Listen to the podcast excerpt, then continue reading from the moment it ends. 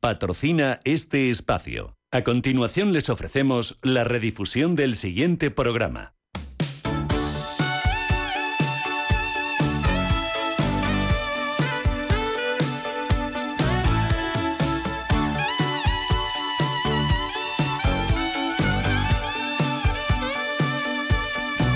Estás escuchando El Marcapáginas con David Felipe Arranz en Radio Intereconomía.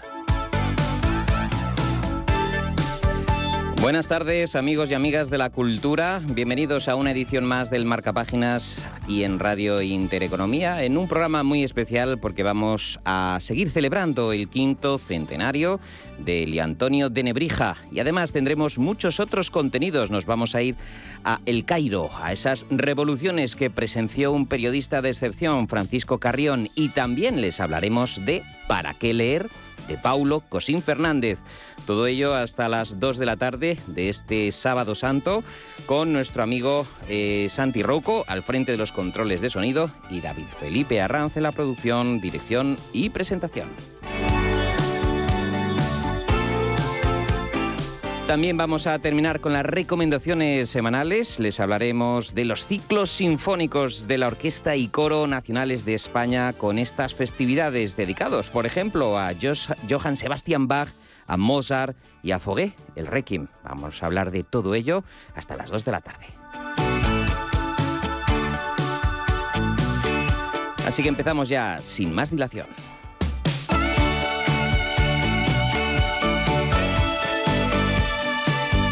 Marcapáginas. Información y opinión cultural los sábados, de 1 a 2 de la tarde, en Radio Intereconomía.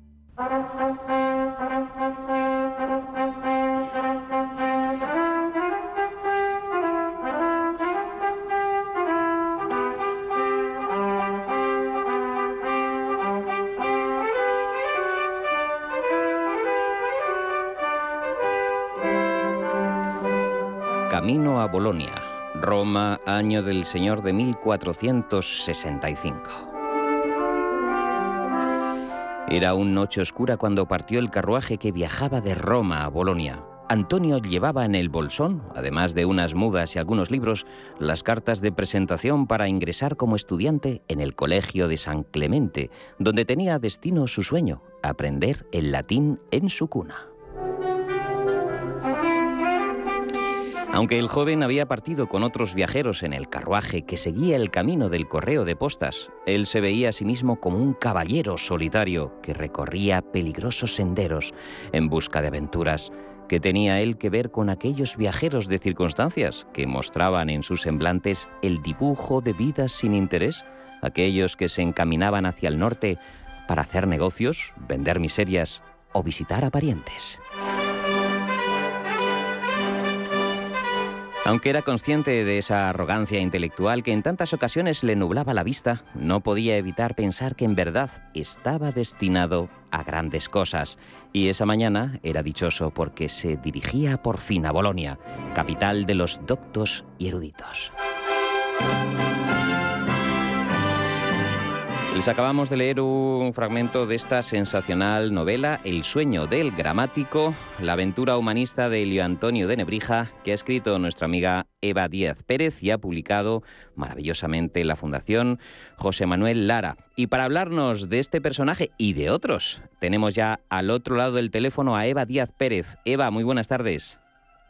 Hola, buenas tardes, David. ¿Qué tal? Bueno, enhorabuena por esta impresionante recreación de época que habla de la historia. Ciertamente lo acabamos de plantear en el prólogo, en estos prolegómenos. Un héroe intelectual, un hombre que representa perfectamente lo que fue el humanismo en aquel tiempo, ¿verdad? Sí, la verdad que es un personaje fascinante. A mí me fascinó, ¿no? Y yo tengo que admitir que, que yo sabía bien poco ¿eh? de, de Nebrija, yo creo que un poco como todos, ¿no? Eh, en fin, del apunte que teníamos en, en los libros de clase, ¿no? Eh, sobre que él era el primer, el autor de la primera gramática del castellano y los diccionarios y alguna cosa más, ¿no? Pero poco más. Y la verdad es que cuando me sumergí en, en su historia, en su biografía y, y sobre todo en su obra, pues me di cuenta de que era un personaje mm, realmente fascinante y que, como tú comentabas, simboliza muy bien el espíritu de su tiempo, ¿no? La curiosidad intelectual, el humanismo, en fin, el renacimiento, ¿no? Y, su vida es eso, una epopeya, si queremos, una epopeya intelectual, ¿no? Pero atractivísima porque él recorre muchos lugares y, su vida es una constante, eh, un constante desafío, ¿no? Por el saber, por el conocimiento y por la lucha contra los bárbaros. En fin, un personaje pionero y yo creo que muy revolucionario y audaz por lo que lo hace especialmente interesante, ¿no? como personaje de novela también.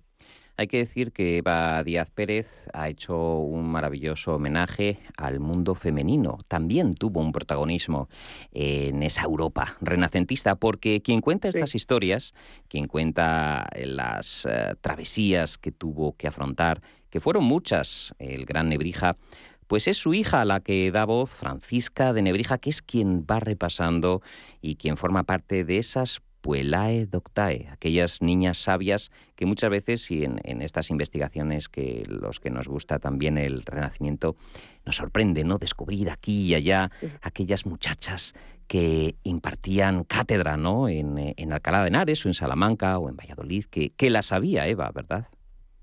Sí, sí, sí, es cierto que, que, que es sorprendente ese primer renacimiento, ¿no? Nuestro renacimiento fue breve pero muy luminoso, ¿no?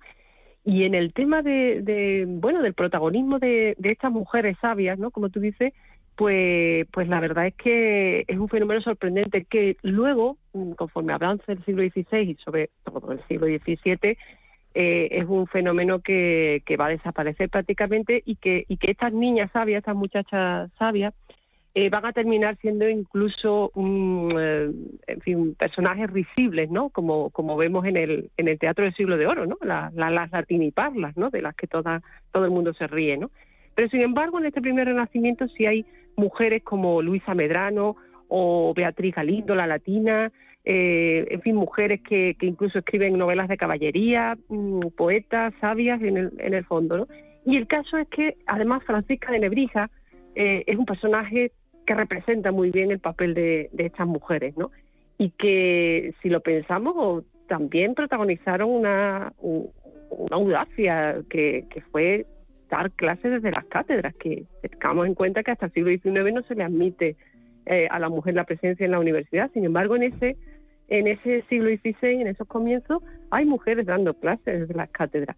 Es verdad que luego no aparecen en los libros oficiales porque debió de ser por eh, circunstancias, ¿no? Eh, el caso, por ejemplo, de Francisca de Nebrija, que incluso es un personaje que, que algunos investigadores dudan de su, de su existencia, aunque la tradición historiográfica siempre ha hablado de, esta Francisca de Nebrija eh, latinista, ¿no? que ayudaba a su padre en la cátedra de Alcalá de Henares, pero eso, hay algunos investigadores que dudan porque no aparecía oficialmente en los libros de cátedra y, por lo tanto, pues pruebas documentales eh, hay pocas, ¿no? Pero realmente sus coetáneos sí hablan de, de, este fenómeno y, y por eso me, interesó reflejarlo en la novela, ¿no? Por esa relación también paterno-filial muy, muy interesante y, y, bueno, bonita también, ¿no? Porque eh, eh, ella es un poco la discípula de su padre, ¿no? La hija de Minerva, Alcalá de Henares, año del Señor de 1522. Padre cazaba palabras como si fueran mariposas, pobres de las que cayeran en su poder porque las pinchaba con un alfiler en la pared y luego les abría el vientre para ver qué había dentro. Quería saber qué se escondía en sus vísceras y cuánto polvo y suciedad se habían acumulado con los siglos. Muchos dirán que padre ha sido un simple anatomista de palabras, pero lo único que pretendió toda su vida fue buscar la verdad, como hacen los médicos que quieren conocer la razón de todas las enfermedades que pudren los cuerpos. Por eso quisieran abrirlos para ver qué hay dentro, aunque la ley de Dios condene esa curiosidad como si fuera pecado. Recuerdo aquellas palabras destripadas y a padre asomado para descubrir la misteriosa red que unía a una palabra con una cosa. Después de cazadas hallaba su pasado antiquísimo y cuánto habían mudado de piel con el tiempo. Luego se dirigía a su escritorio, mojaba la pluma y anotaba la historia pretérita de aquella mariposa nombrada. Así compuso su famoso diccionario, ese vocabulario en el que había cazado miles de palabras del latín y también de nuestra lengua castellana para enfrentarlas como en un espejo y que así se descubriera qué designaban y qué cosas las unían. Hablamos con Eva Díaz Pérez de esta fantástica novela El sueño del gramático, la aventura humanista de Elio Antonio de Nebrija, que acaba de publicar la Fundación José Manuel Lara. Eva, ¿cómo era el, trabajo de Nebrija, ese trabajo que también describe su hija Francisca, casi del entomólogo, además de un hombre, Eva, que junto a ese trabajo pormenorizado del filólogo, se enfrenta a las autoridades, en este caso, nada menos que a la Santa Inquisición. Efectivamente, durante toda su vida, eh, Nebrija, que sobre todo fue un sabio, un erudito, una persona que, investigó, bueno, y, que se llevó toda la vida escribiendo y tratando temas no solamente relacionados con la, con la lengua, ¿no? con lo que luego se llamará la filología, sino también pues conocimientos científicos, eh, en fin, personaje abrumador. Él es verdad que por un lado se, enfrenta, cuando regresa de Bolonia, conociendo también el latín, él se enfrenta con los, ni más ni menos que con los catedráticos de la Universidad de, Salamanca, porque él consideraba que si bien sabían, pero no sabían decir, es decir, no sabían dar la lección en latín, que era como, bueno, era la lengua vehicular de, la cultura y el conocimiento, y él consideraba que, que barbarizaban, es decir, que, introducían palabras del castellano en el latín, romanceaban, ¿no? Y esa fue una de las primeras batallas que, él protagoniza. Aparte de efectivamente eh, este ese encuentro que tiene con la con la Inquisición, pues cuando fue formó parte él, formó parte del equipo de biblistas del cardenal Cisnero en la Biblia políglota complutense, ¿no? Y a nuestro personaje no se le ocurrió otra cosa que que enmendar la plana a, San Jerónimo, ¿no? Porque él consideraba que la Vulgata, que era, bueno, la traducción eh, canónica, ¿no? del latín de los libros sagrados, pues el santo, pues se había equivocado, ¿no? Tenía muchísimos errores que se habían acumulado a lo largo de los siglos y, nuestro Nebrija, pues le enmendó la plana a San Jerónimo. Claro, él es verdad que hace una revisión, digamos, eh, formal o filológica no entra en el fondo, que, de, cuestionar el, fondo, que sí es lo que harán en décadas eh, siguientes los protestantes, ¿no? Los herejes protestantes. Pero sí es verdad que ya que ya tiene un desencuentro y, incluso, bueno, pues incautan sus papeles, el, que entonces era inquisidor, eh, Diego de Deza, que, que, bueno, le incauta y, y tiene, un, tiene ahí un conflicto. Eh, digamos que nuestros sabios no terminan la hoguera porque es verdad que en esa época aún no se están quemando a herejes intelectuales, ¿no? Es todavía una época temprana y, yo creo que por eso se libró y sobre todo porque eh, el rey Fernando aparta a Deza como inquisidor general y nombra al cardenal Cintero, que era gran amigo de, de Nebrija y por esta razón pues pues yo creo que sobrevivió, ¿no? Pero pero sí también fue apartado de ese proyecto maravilloso ¿no? de, la, de la Biblia políglota, pues por esta razón.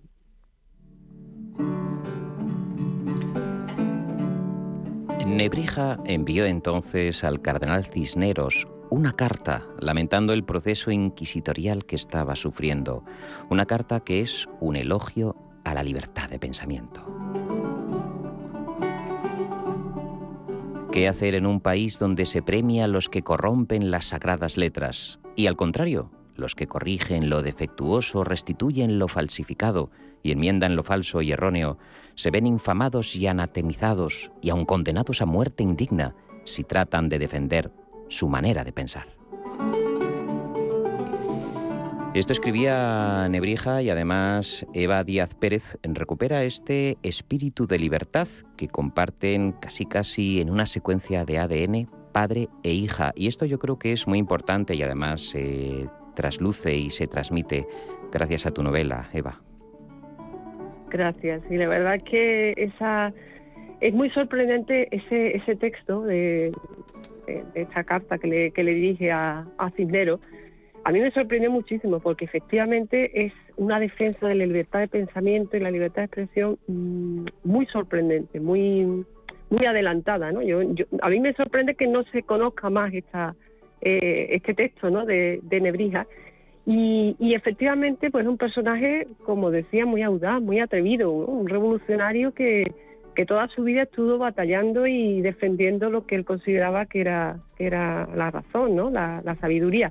Igual que le ocurrió a su hija, ¿no? Su hija eh, es una muchacha que, que desde muy pronto, desde muy joven, sabe que quiere seguir la, en fin, el, destino de su padre, ¿no? Que es una, una docta, ¿no? Y lo que pasa, claro, tiene, tiene el problema de que es una mujer, ¿no? Y, en esa época, pues, pues pasa lo que pasa, a pesar de que, de que logra algunas de sus, fin, de sus pretensiones, ¿no?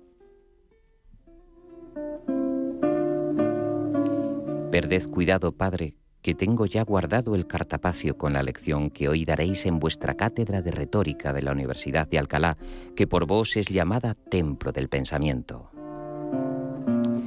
y que será reconocida por los tiempos que están por venir como la ciudad que fue refugio de Helio Antonio de Nebrija, el humanista que trajo la latinidad a España, el sabio que acabó con los bárbaros que habían corrompido la lengua de la antigüedad, el maestro que enseñó en Salamanca. Mal destino le aguarde a ese lugar del demonio que tan mal se portó con vos. Aquí está vuestra lección y todas las palabras cazadas con su alfilerito clavado en el corazón, para que no se os pierda ninguna, Padre. Les recomendamos de corazón que acudan a su librería más próxima, que adquieran su ejemplar y lo lean del sueño del gramático de Eva Díaz Pérez, que recoge y de qué manera la aventura humanista de Helio Antonio de Nebrija y que ha editado exquisitamente la Fundación José Manuel Lara. Amiga Eva, ha sido un placer tenerte hoy en este repaso a un hombre que tenemos que recordar, a un hombre del que celebramos el quinto centenario. Un abrazo muy grande, Eva. Igualmente, igualmente, David Felipe. Muchísimas gracias por todo. Radio Intereconomía. Hoy en día encontrar la herramienta que pueda resistir el paso del tiempo es fundamental en la renta fija. Es por eso que MFS Investment Management adopta un enfoque Active 360. Visite mfs.com barra Active 360. ¿Necesitas saber el valor de tu empresa? ¿Necesitas una valoración reconocida, solvente y de calidad para negociar con eficacia una compra o venta? ¿La necesitas para acreditar su valor ante terceros? ST Sociedad de Tasación, entidad homologada por el Banco de España, es tu mejor opción. Visítanos en stvaloratuempresa.es. Si caminas solo, irás más rápido. Si caminas acompañado, llegarás más lejos. Luna Sevilla es su asesor patrimonial de referencia. Prestando nuestros servicios como agentes de Caser Asesores Financieros, somos una empresa con amplia experiencia profesional y una clara apuesta por la formación de calidad, la información transparente y objetiva y por el asesoramiento financiero personalizado y continuado. Si desea más información, visite lunasevilla.es o llámenos al 91 762 3442.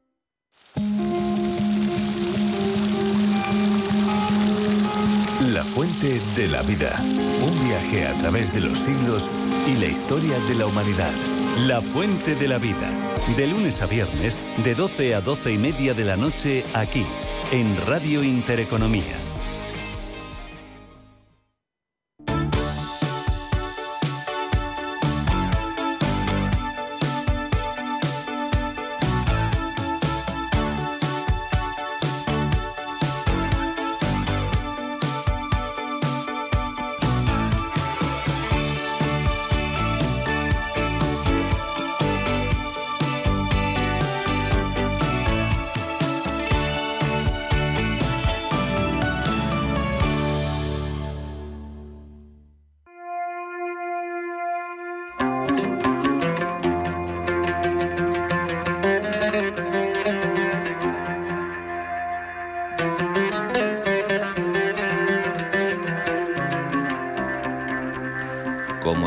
De amor tormentosa, el Cairo fue un amante que me encandiló y desquició a partes iguales. Fue la ciudad de los francotiradores apostados en las azoteas y de los sicarios del régimen o de la interrupción de los servicios de Internet y telefonía en la noche más oscura. Pero el Cairo también fue la de los jóvenes que, procedentes de todos los barrios, trataron de cambiar los renglones de su destino. Resultado de ese forcejeo son las historias que ofrece este libro, donde paisaje y paisanaje comparten protagonismo.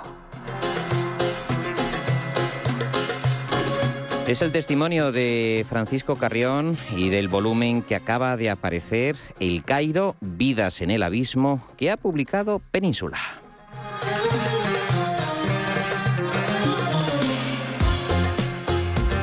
Francisco Carrión, muy buenas tardes. David, buenas tardes.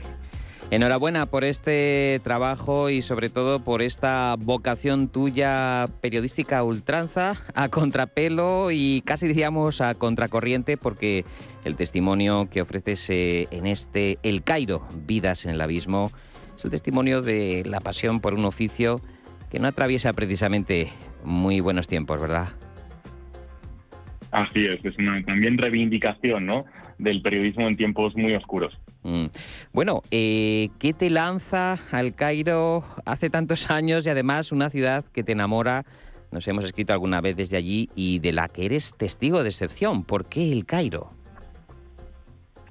Pues eh, algo tan sencillo, ¿no? Como una beca de F. La Caixa, que fue además en el año en el que nos conocimos, eh, David. Mm. Y a partir de ahí, pues ese viaje, esa maleta en 2010 y, una ciudad para descubrir que, me fascina y que me ha costado decir adiós, ¿no? Lo mm. hice hace justo un año, en mayo de 2021, eh, y este libro es un homenaje, ¿no? A esa ciudad que me he encontrado y en la que he vivido una montaña rusa, porque ha sido eh, tal vez la década no más turbulenta de la ciudad y del país. Mm. Al día siguiente de tu desembarco, ciega la luz de la ciudad, eh, habías alcanzado la habitación con ese sonido de las bocinas, el gentío llenando las calles, la retaíla del muecín salmodiando desde su minarete y todo ese universo eh, tienes que irlo asimilando, tienes que irlo traduciendo, además con el tráfago diario del reportaje, de la crónica, de ser testigo de unas revoluciones, de esa primavera que alumbraba un cambio y que en tu opinión ahora mismo ¿en qué estado se encuentran aquellas ilusiones? Pues truncadas, absolutamente, ¿no? Eh, esa es una de las razones por las que decido marcharme hace un año. Eh, creo que esa esperanza colectiva que nació en Tahrir en 2011, en estos 18 días de revueltas, fue traicionada muy pronto por eh, militares e islamistas con estructuras muy parecidas, con incapacidad absoluta para compartir el poder, ¿no? y para trabajar por el bien del país y hoy aquellos jóvenes que tenían también mi edad cuando salieron a, las plazas y salieron a Tahrir eh, viven un exilio interior, están en la cárcel, han fallecido en las revueltas o han tenido que dejar el país, ¿no? Es una visión de un país eh, muy triste en el que hay mucha gente que considera que se perdió la oportunidad de, cambiarlo, ¿no? Mm. El Cairo es una ciudad, además, que se resiste especialmente a los yihadistas, que además está muy occidentalizada. ¿Cómo ves ese, ese lugar tan de atalaya que tiene el Cairo frente a estas corrientes integristas? ¿Qué lugar ocupa el Cairo? Bueno, yo creo que el Cairo es la gran capital de los árabes, eh, la madre del mundo árabe, ¿no? Es una ciudad muy simbólica que ha perdido mucho peso eh, político y geoestratégico en los últimos años, pero es una ciudad muy viva en la que, y eso intenta no mostrarlo el libro, hay muchas pulsiones, ¿no? Hay un conservadurismo que comparten eh, sectores eh, religiosos, sectores islamistas, pero también el ejército, con esa cruzada moral que nos encontramos ahora contra minorías, contra la minoría homosexual y contra todo aquel que desafía esa moral pública muy fuerte en una sociedad muy conservadora, pero también hay otras pulsiones. ¿no? Eh, yo siempre recuerdo con emoción que en Tajarir en 2011 se encontraron muchos, eh, muchos países, muchas ciudades diferentes. Estaba el Egipto liberal, el Egipto laico, el Egipto progresista, pero también el islamista e incluso el yihadista. Eh, y todos ellos se reconocieron durante un tiempo y consiguieron durante esos 18 días eh, soñar otro, otro país, ¿no? Es decir, que es una ciudad eh, muy simbólica en la que hay muchas fuerzas eh, y muchos contrapesos, ¿no? Mm. Son pequeñas historias donde además cuentas muchas anécdotas, como desde esos anuncios de Viagra a esa vida de los taxistas, futbolistas septuagenarios, acróbatas del pan. Quizá ese abigarramiento de tipos, de situaciones tan sorprendentes para un occidental estimule especialmente el ejercicio del periodismo, de la profesión y quizá esté también en la raíz de por qué este libro es tan delicioso. No sé si Francisco Carrión eh, cree que ese estímulo, ese estímulo de sabores, de olores, de gentes, pues le ha sido de gran riqueza y utilidad. Yo creo que sí, además es una, es una ciudad fascinante, ¿no? Donde uno va recorriéndola y va encontrando historias humanas muy potentes, ¿no? De mucha resiliencia, de mucha resistencia, ¿no?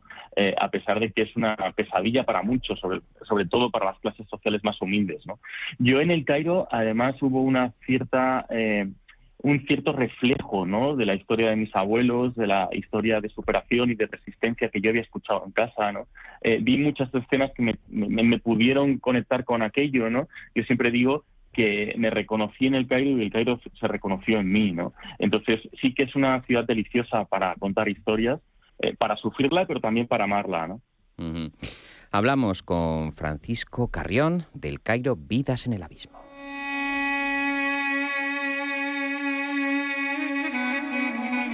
En el Cairo conviven muchas ciudades, resultado de una superposición de más de un milenio de existencia, desde la urbe fundada por los fatimíes como Al-Qaeda hasta la megalópolis actual caótica y superpoblada, transitando por el tiempo de los sultanes mamelucos, el dominio otomano, el poder del Jedibe Ismael, la realeza o los generales, sus actuales propietarios.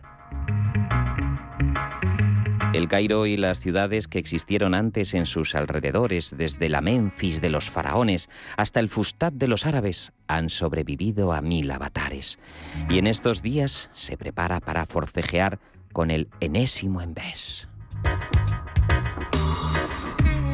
Estas crónicas de Francisco Carrión, El Cairo, Vidas en el Abismo en Península, han sido escritos además bajo presiones de las autoridades egipcias y sí que nos gustaría amigo Francisco, que nos hablaras de cómo fueron encajando tu libertad de pensamiento y sobre todo tu libertad de información a Occidente.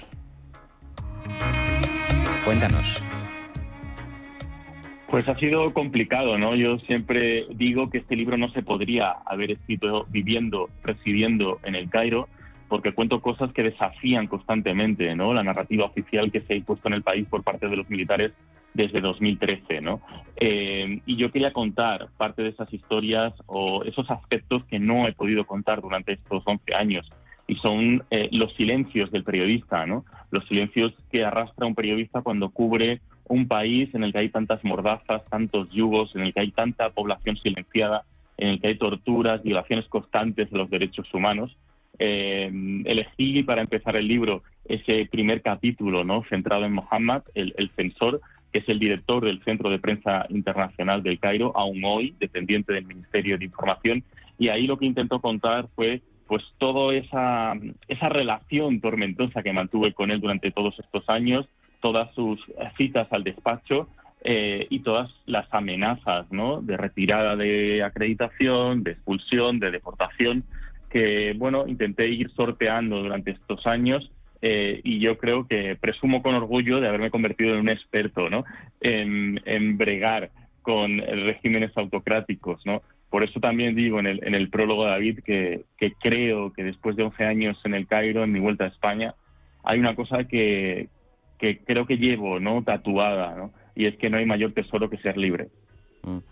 Hay otro aspecto muy interesante que va emergiendo a lo largo de estas maravillosas crónicas eh, publicadas, recogidas en estos 11 años, como dice Francisco Carrión, y es eh, qué es lo que te lleva a permanecer allí contra viento y marea, contra todo principio racional de seguridad personal. ¿Por qué te aferras a esa labor cuando todo se desmoronaba?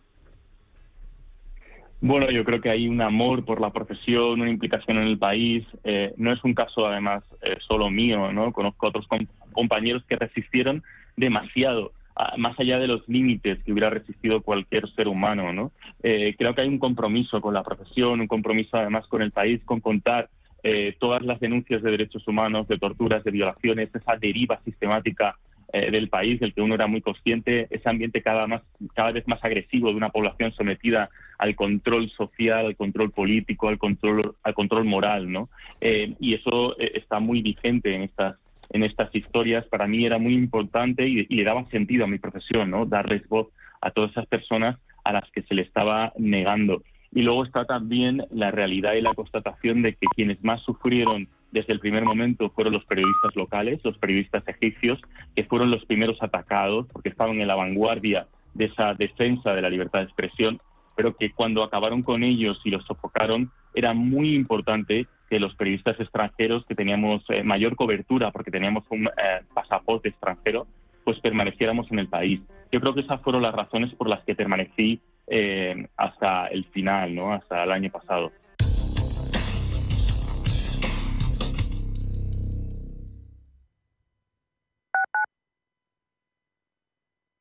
A la hora de alquilar mi casa tenía muchas dudas. ¿Y si no me pagan o no cuidan el piso? En Renta Garantizada cobrarás tu alquiler todos los meses y se encargarán de todas las gestiones por ti. Renta Garantizada, la única que asegura el cobro de tu alquiler. Alquila tu casa con total seguridad. Infórmate en el 910 1095 o en rentagarantizada.es.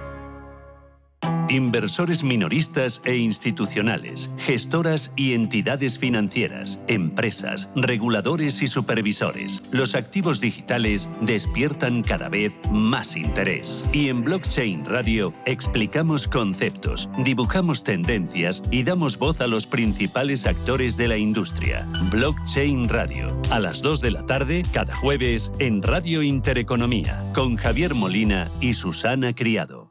Más del 25% de la población en España se encuentra en riesgo de exclusión social. En la Fundación La Caixa facilitamos herramientas, metodologías y recursos a miles de entidades sociales para que las personas que más lo necesitan desarrollen su potencial. Solo es progreso si progresamos todos. Fundación La Caixa. Musiconomía un programa musical con otra perspectiva. Los domingos a las 8 de la tarde en Radio Intereconomía, Álvaro Martín Cicero invita a músicos para que nos hablen de lo suyo y a la vez de tendencias, cómo se enfrentan a la industria musical, crowdfunding y naturalmente escucharemos sus creaciones. Musiconomía, un programa de música distinto. Los domingos a las 8 de la tarde en Radio Intereconomía.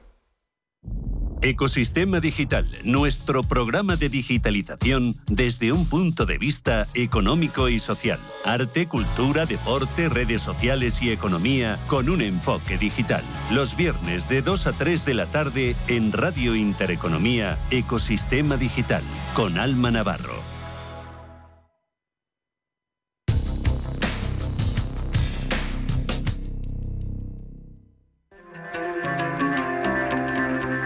En el Sherezade las caderas se contoneaban al ritmo de los billetes de cinco libras que sus clientes, incorporados de sus mesas, dejaban resbalar alegremente sobre el cuerpo grácil de las bailarinas.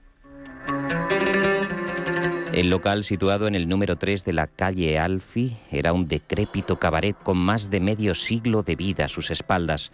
Sobrevivía en medio de bus del Balad gracias a una parroquia masculina leal a las viejas e impuras costumbres.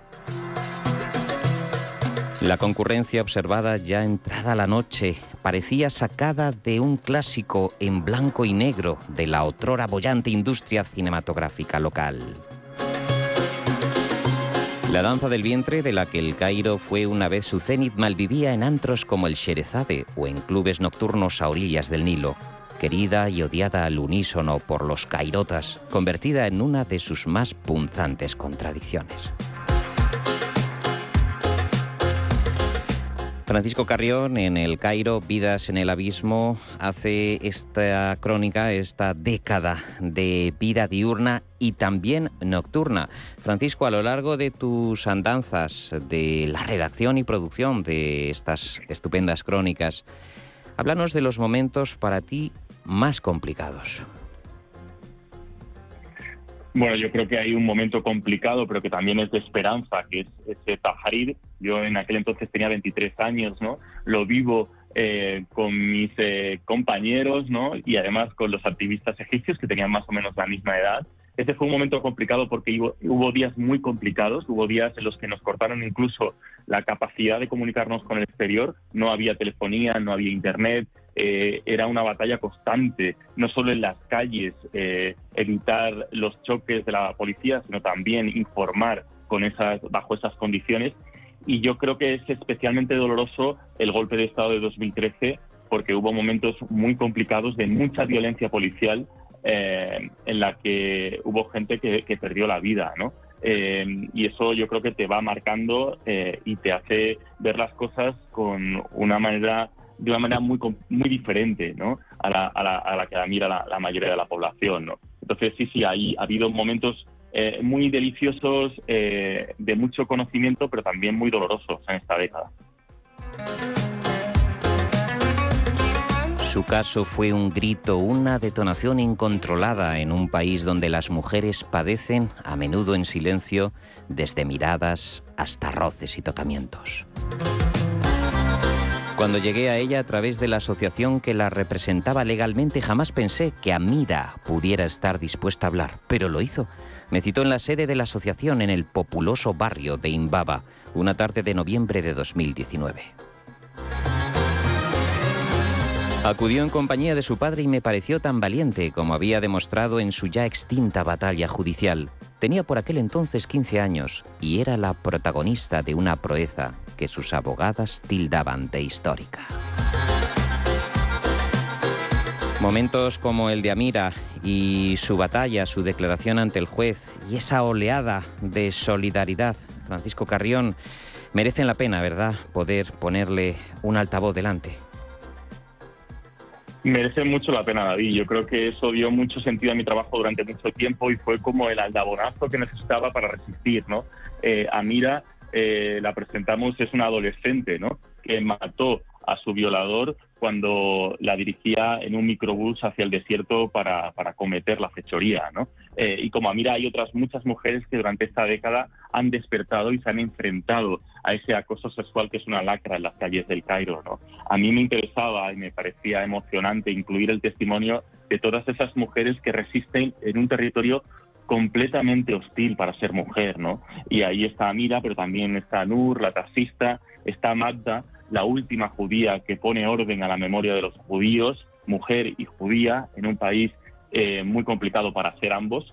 Eh, y hay otras muchas mujeres. Yo también me quedo con Nahual Zaharaui, ¿no? Eh, con la feminista y con las conversaciones y las risas que compartí con ella, ¿no? Era una mujer, falleció el año pasado, era una mujer estupenda, que, que, se lo aplicaba todo incluso a ella misma, ¿no? Me, me, contaba, ¿no? En la última, en la última entrevista que había que se había separado de su marido con 90 años, porque su marido no soportaba que ella fuera más famosa ¿no? Él. Entonces, eh, hay muchas historias de muchas mujeres heroicas y luchadoras del Cairo. Mm. Vamos ahora, Francisco Carrión, a la parte más crítica del oficio. Nos vamos a ir a la recepción de tus crónicas, a la importancia que se le da en España a los reportajes de tantos y tantos compañeros en territorio de conflicto. Además, incluso eh, en alguna parte del libro hablas de que en España parecen no importar ciertas cosas. Eh, ¿Cómo percibiste estos 11 años desde allí? el eco de tus crónicas y sobre todo la recepción por parte de los redactores jefe, de los máximos responsables de estos periódicos. Bueno, David, yo creo que ahí hubo diferentes etapas. Hubo etapas eh, en las que hubo mucho apoyo, mucho soporte y en el que uno se sentía muy respaldado, ¿no?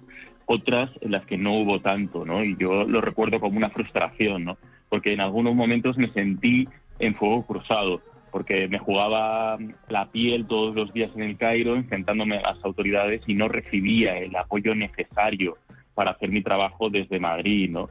Entonces, eh, hubo un momento en el que se volvió un trabajo muy complicado e insostenible en el tiempo. Y esa es una de las razones por las que eh, decido hacer las maletas y marcharme. ¿no? Creo que desde las relaciones en Madrid no se es consciente de la entrega, eh, de la lucha y de los peligros a los que se somete, en este caso, a freelance, ¿no? Porque yo nunca dejé ser, eh, nunca dejé de ser freelance en el Cairo y no dejé y no pasé de ser colaborador, ¿no? Creo que además eh, tenemos que reflexionar sobre todo eso, porque lo estamos viendo además en la guerra de Ucrania. Eh, la información es poder necesitamos que haya opiniones públicas informadas, porque cuando, hay más información hay mejores elecciones, hay eh, mejores y más eh, eh, electores exigentes, ¿no? y creo que en España hay un déficit de eso, ¿no? No le damos la importancia que merece la información internacional. Escribe Francisco Carrión en El Cairo, Vidas en el Abismo, editorial Península, que en tales circunstancias trabajar en El Cairo se volvió una empresa imposible. Cuando el 1 de mayo de 2021 tomé el vuelo definitivo, no pude evitar que unas lágrimas se deslizaran por mi rostro al contemplar por última vez la imagen de aquella ciudad marrón sepultada bajo capas de arena. Adiós el Cairo, la ciudad que me atrapó hace 11 años. Ha sido una década intensa y extenuante, una revolución, un golpe de Estado y un sinfín de lecciones y jornadas de protestas que traté de relatar en primera línea a través de cientos de reportajes, fotografías y vídeos, miles de voces, decenas de exclusivas y 19 premios después. Llegó la hora de marcharse. Fue un privilegio contar la década más agitada y traumática de la historia reciente de Egipto. En 2011 fue el centro de una ilusión colectiva. Hoy, la mayor cárcel de reporteros del mundo. Les aseguro que no van a salir decepcionados de su encuentro con este excelente volumen El Cairo, Vidas en el Abismo, que recoge más de una década de crónicas de excelencia en el oficio de Francisco Carrión que ha publicado la editorial Península. Francisco Carrión, ha sido un placer, compañero, tenerte en los micrófonos del Marcapáginas con este librazo, que diría el clásico. David, el placer es mío. Cuídate, un abrazo grande. Un abrazo grande, adiós, adiós.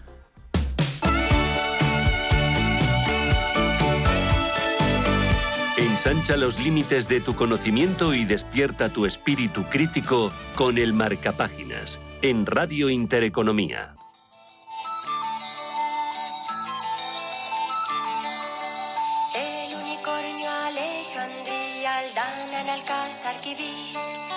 King de la India y Samarcanda, Santa Teresa y Boabdil. Itaca, la muralla china, las minas del rey Salomón. Flores del Mali, gato pardos y los cantos de Maldorón. Todo, todo, todo está en los libros, todo está en los libros. Leer es una capacidad exclusiva de los seres humanos. Es un bien, una virtud que nos abre al entretenimiento y a la evasión, al conocimiento y a la reflexión, pero sobre todo, y más allá del placer o la erudición, a un diálogo con el que encontraremos la razón de nuestra existencia. Es el presupuesto del que parte y que compartimos Paulo Cosín Fernández en este estupendo ensayo ¿Para qué leer? En ediciones Morata, fomentar la lectura en jóvenes y adolescentes. Y tenemos a su autor al otro lado del teléfono, Paulo Cosín. Muy buenas tardes. Muy buenas tardes, David. Muchísimas gracias por esta ocasión para dar a conocer este libro. Qué regalo, qué regalo conocer que la lectura es una capacidad exclusiva del género humano, que la lectura también produce placer y que la comprensión lectora nos hace mejores, ¿verdad? Sí, efectivamente, has definido muy bien la tesis del libro y es que hay que ir mucho más allá, que el gusto por la lectura tiene que ser algo voluntario que nos mueva, pero mover tiene, digamos, muchas más implicaciones que el entretenimiento. Mm. Además, eh, el libro está orientado para aquellos, bueno, que quieran vencer ciertas barreras, por ejemplo, jóvenes, adolescentes, que no solamente buscan evasión, sino aprendizaje, lecciones prácticas para la vida, y que apuntas muy bien en el volumen como ese mundo, ese universo de emociones, de sentimientos que nos crean los personajes, también son importantes y nos construyen. Claro, es que fíjate David que muchas veces no nos centramos en esa época en la que es más importante, que es en la que vamos buscando el sentido de nuestra identidad, que es la adolescencia. Y es que justo es la lectura la que puede darle las respuestas. Pero cuando llegan a esa edad, como les hemos vendido el entretenimiento, pues resulta que, claro, tienen muchísimas más opciones. Sí, porque además eh, hay que apuntar que este volumen, recordamos, ¿Para qué leer? Fomentar la lectura en jóvenes y adolescentes de Paulo Cosín, viene al panorama en un momento muy importante en que pues, los índices de comprensión lectora en el universo adolescente español andan bastante bajos según el informe PISA y que yo creo que, Paulo, es importante desvincular la lectura de esas imposiciones o esas férreas vías docentes que nada tienen que ver con el pleno disfrute, con la aventura, como tú bien apuntas, con esa evocación de héroes villanos, de esos personajes que escriben la historia de los libros. Sí, todo esto que cuentas, y muchas veces nos estamos centrando en leer, leer, leer, cuando hay muchas maneras de llegar a la lectura y la, y la comprensión lectora muchas veces surge de que uno sea capaz de expresar. Pero si en los lugares donde podemos expresarnos, en el aula, en la familia, no damos voz a nuestros hijos y a nuestros adolescentes, pues resulta que difícilmente, si no practican esa capacidad de expresión, van a tener la capacidad de comprensión. Mm. Fíjense qué definición tan preciosa recoge Paulo Cosín eh, para qué leer de comprensión lectora. Y Kiera Negan, que recoge tres, tres puntos básicos. Eh, dice que es perfinker es aquel que percibe, es aquel que siente y es aquel que piensa. Y ahí podríamos hablar de esas vidas emocionales e imaginativas tan activas y tan necesarias para una sociedad democrática, Paulo. Sí, me has mencionado aquí a Negan, un gran pedagogo, fue de los primeros que empezó a hablar de que no puede haber aprendizaje sin emoción. Y los personajes y las historias están relacionadas con esas emociones. Si nosotros vamos buscando el aprendizaje y no hay esa motivación, pues eh, difícilmente lo vamos a comprender. Ahora se habla mucho más del mundo emocional. Bueno, pues esto ya estaba recogido en las ideas de Kira Negan hace tiempo. Mm. Otro aspecto fascinante de para qué leer es cómo la lectura también es pensamiento crítico, es decir, que leer activa los juicios acerca del mundo, las conclusiones sobre la verdad de algo, ¿no? Claro, la lectura es diálogo, el diálogo es pensamiento y el pensamiento es pensamiento crítico. Y hablo y le doy muchísima importancia a las preguntas. Es mucho más importante las preguntas que las respuestas porque si tenemos las preguntas, y ese es el pensamiento crítico, el encontrar cosas que nos llaman la atención, si leemos encontraremos las respuestas. Que no se pierda nadie este ensayito maravilloso, concentrado de sabiduría. ¿Para qué leer? Donde están muchas respuestas frente a los retos de la lectura de nuestro amigo Paulo Cosín Fernández en Morata. Paulo, ha sido un placer tenerte en, esta, en este rápido fogonazo, pero te vamos a esperar aquí muy pronto en el Marcapáginas. Ya sabes, cuando tú quieras, muchísimas gracias David y a tu disposición. Un abrazo, Paulo. Un abrazo.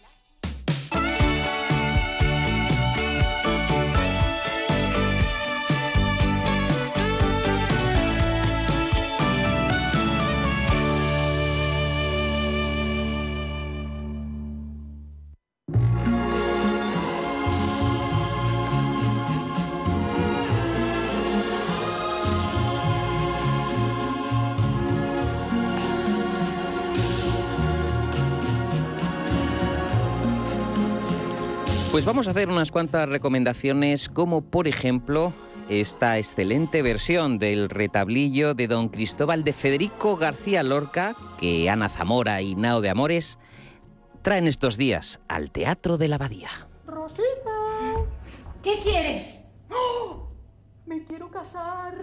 Decime, mi monino son buenas. Las canta, las canta Don Cristóbal de Porcinela.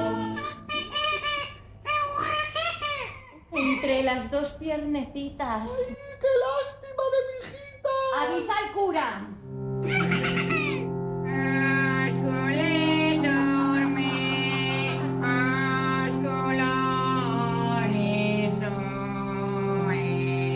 El guiñol es la expresión de la fantasía del pueblo y da el clima de su gracia y de su inocencia.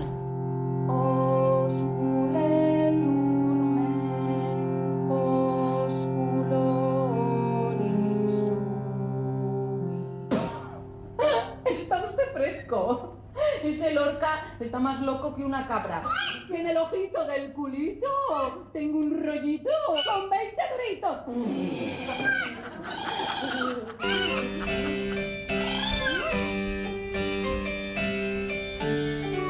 ¡Ay, Cristóbal! Tengo miedo. ¿Me pegarás con la porra? ¿Qué me vas a hacer?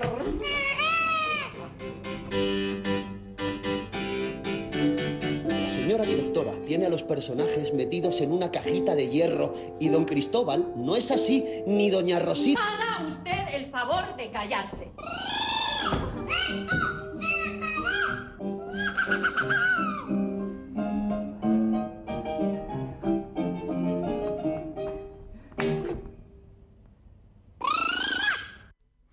La cuestión que plantea este retablillo de don Cristóbal con Nao de Amores es el papel que jugó Federico García Lorca y sobre todo seguir la pista de este personaje que tanto fascinó al gran poeta del cante hondo.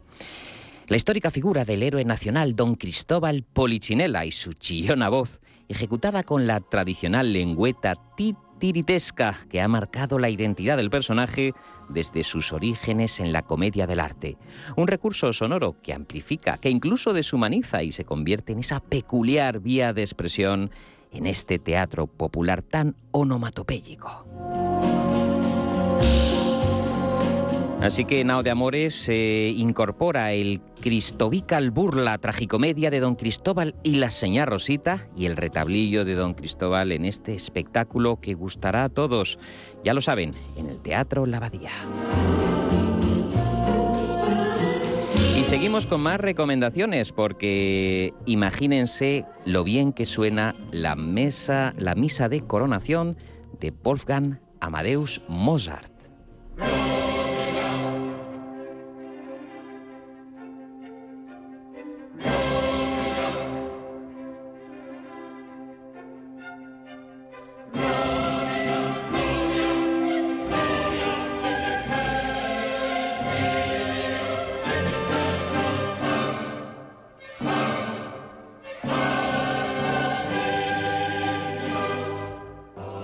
Impresionante espectáculo esta misa de coronación KV 317 de Volcan, Amadeus Mozart, interpretadas por la Filarmonía de Madrid, la orquesta y el coro. Al frente está Pascual Osa, siempre llevando al Auditorio Nacional estas piezas impresionantes, con Rafael Albiñana como director del coro y el propio Pascual Osa al frente de la dirección musical.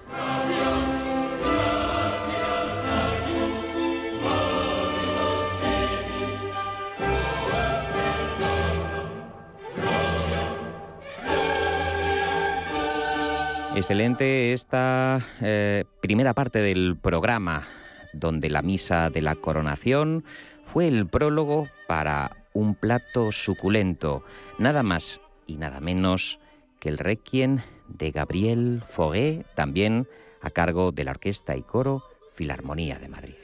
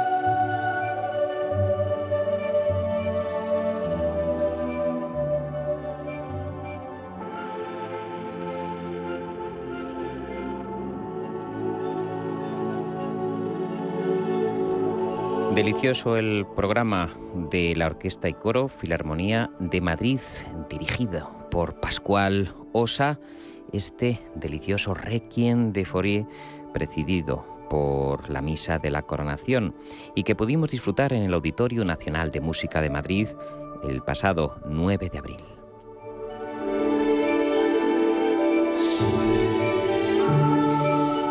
Día que fue muy completo en el Auditorio Nacional porque también Johann Sebastian Bach sonó así en esa misa en si menor BWV 232.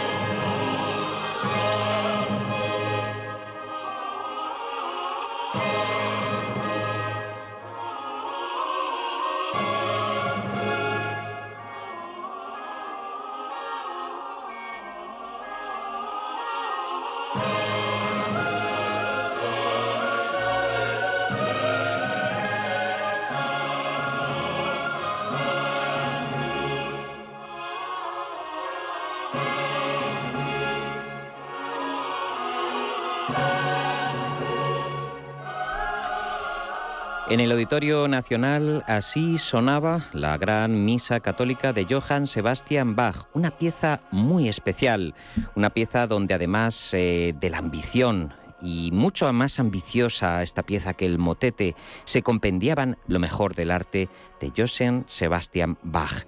Voces, verdaderas protagonistas de la interpretación de la partitura, son las que estamos escuchando en este acto litúrgico.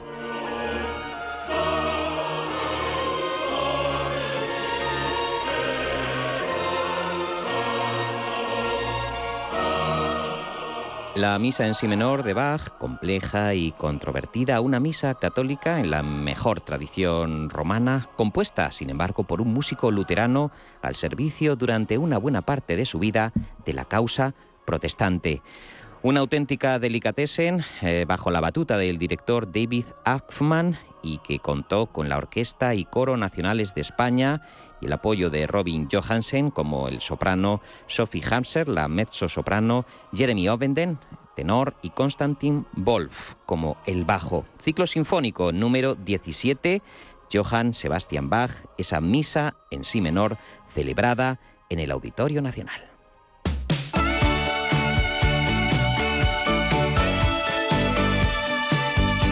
Marcapáginas. Información y opinión cultural los sábados, de 1 a 2 de la tarde, en Radio Intereconomía.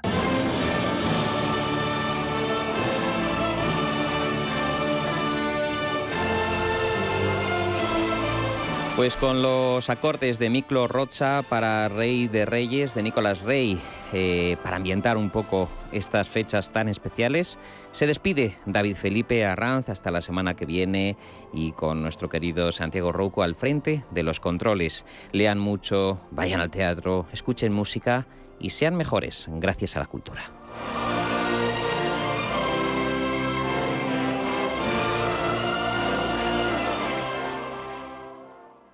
Bontobel Asset Management ha patrocinado este espacio. Bontobel Asset Management. Calidad suiza con el objetivo de obtener rendimientos superiores a largo plazo.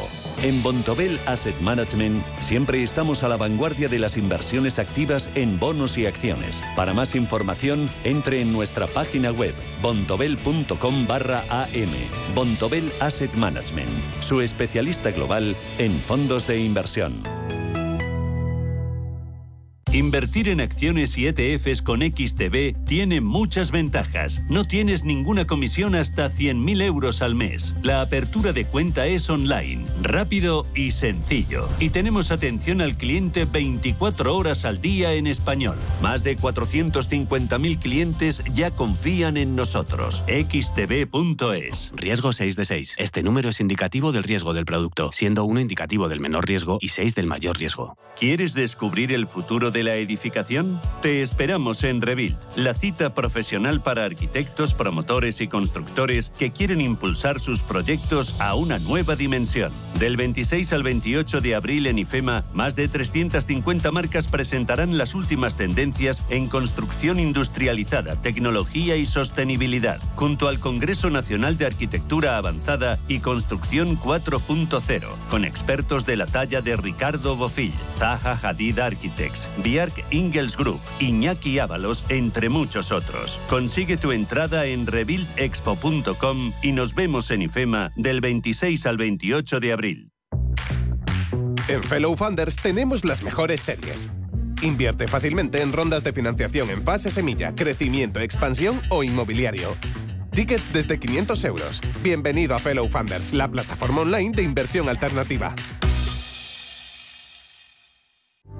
La Hora de Miguel Ángel es un programa dedicado a la salud y la prevención de enfermedades. Con un lenguaje claro y sencillo, te explica cómo llevar una vida saludable. Todas las noches a la una y media de la madrugada en Radio Intereconomía.